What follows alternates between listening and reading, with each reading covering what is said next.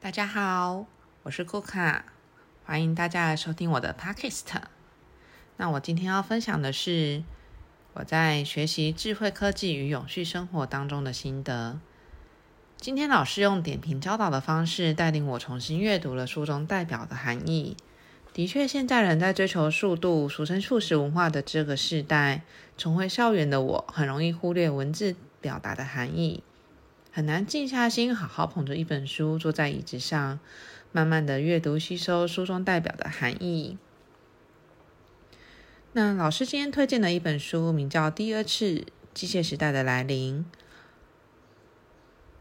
或许前半段形容的词汇，在周遭生活中一直反复的被说起。或许书上的文字，正是公司中如火如荼举办的专案。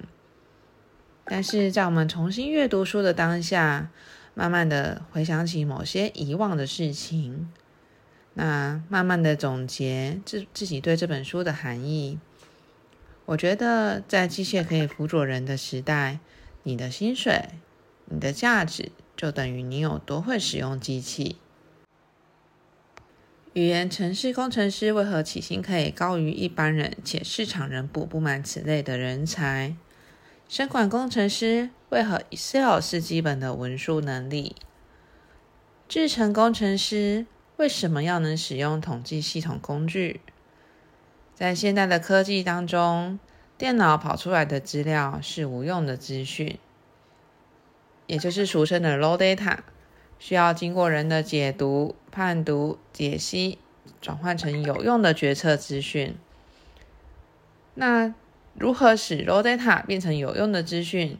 这部分就是人要学会下指令，告诉电脑我需要什么样的资讯。有时候因为从事固定的行业太久，会渐渐的被现有的文化给绑住。还记得刚进公司的时候，因为觉得系统很难用，想要推动条件卡自动代入，并不被所有的人给支持看好。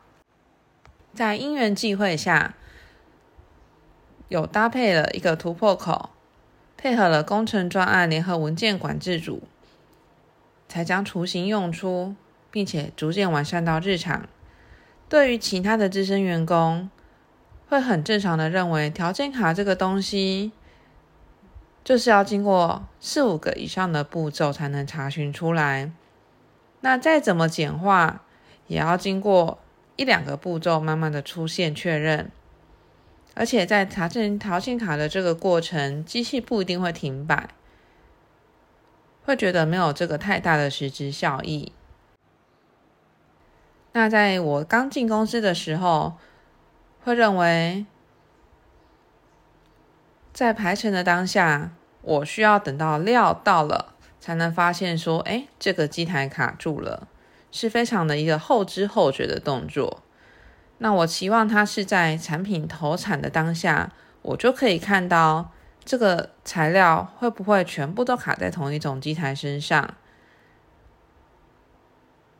那在人的认知不同、理念不同的时候，就会产生了不同的做法。条件卡这个东西是从产品生产的时候就会开始存在。那我所做的部分就是将旧有的资讯、旧有的一个资料做一个整合的动作，变成一个有用的资讯。这也是一种创新的能力。